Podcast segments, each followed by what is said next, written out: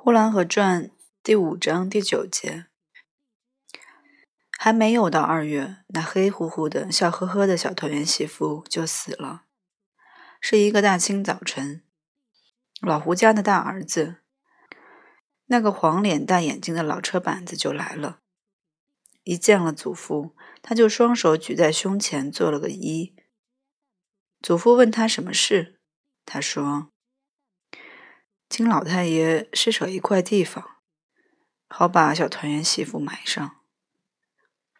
祖父问他什么时候死的，他说：“我赶着车，天亮才到家，听说半夜就死。”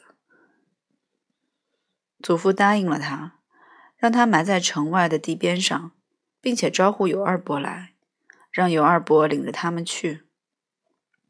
尤二伯临走的时候，老厨子也跟着去了。我说我也要去，我也要跟去看看。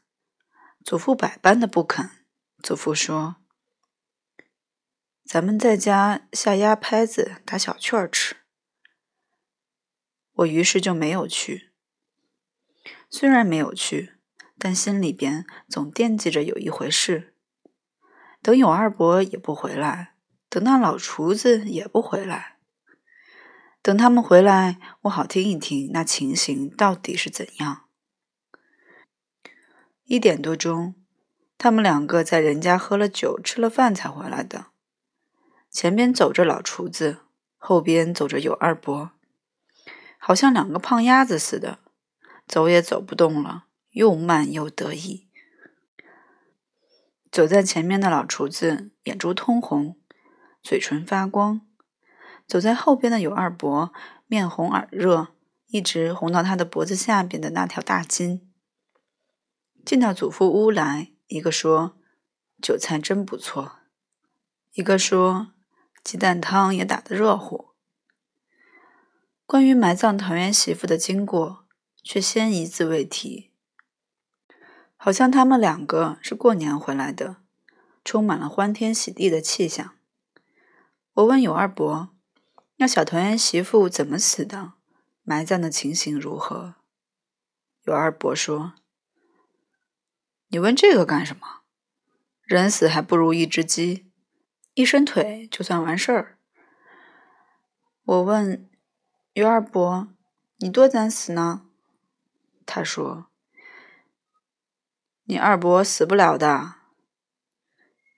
哪家有万贯的？”那活着享福的，越想长寿就越活不长；上庙烧香、上山拜佛的也活不长。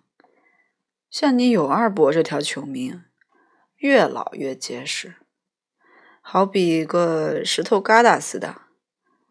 哪儿死啦？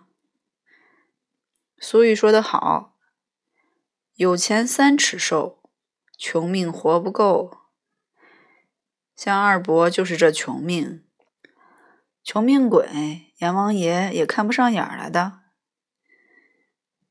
到晚饭，老胡家又把有二伯他们两位请去了，又在那里喝的酒，因为他们帮了人家的忙，人家要酬谢他们。